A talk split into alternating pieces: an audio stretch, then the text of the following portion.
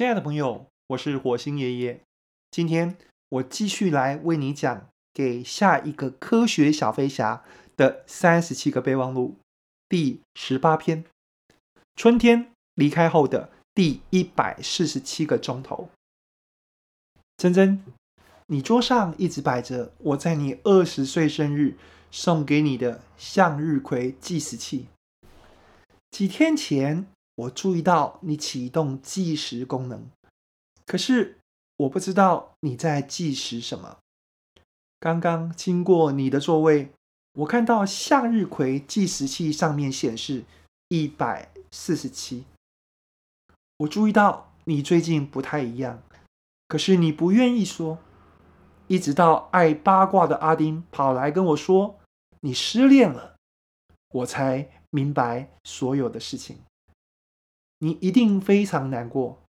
你选择最困难的掩饰，没有强颜欢笑，也没有显现悲伤。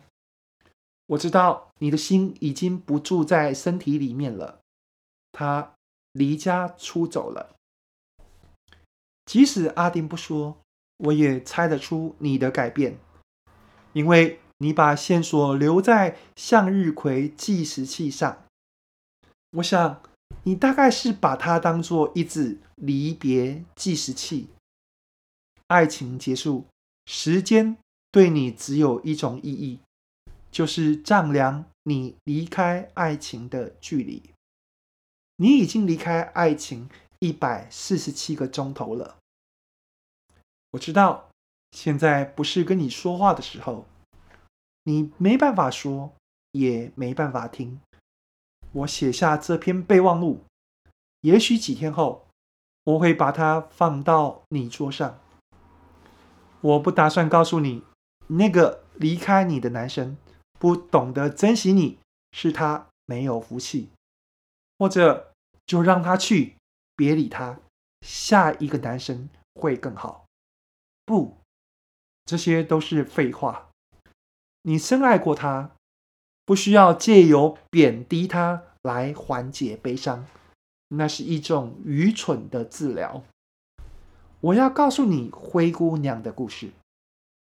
记得故事最后吗？新交的王子拿着灰姑娘遗落的玻璃舞鞋，到全城各处寻找女孩们来试鞋。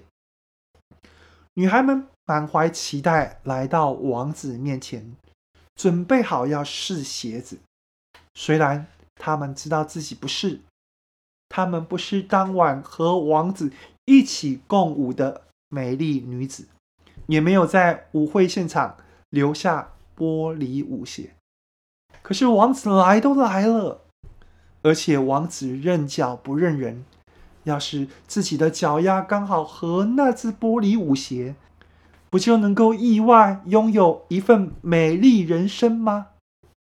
然而，乐透开奖，王子对所有女孩说：“对不起，小姐，你的脚太大了。”玻璃舞鞋，王子从此过着幸福快乐的日子。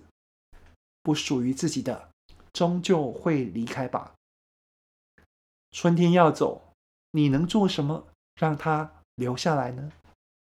春天有自己的旅程，只有他知道什么时候来，什么时候走。珍珍，每个来到你身边的人物、事件，都带了一个讯息，想告诉你。也许是一种反思，一种启发，一种情感。他非常害羞隐晦，好像一个还未说出的故事。躲在一个男孩害羞的喉咙里，而那个男孩始终害羞地躲在角落。你必须耐心等候，才能听见。我不知道这整件事想要告诉你什么，但是我想要请你耐心给他时间。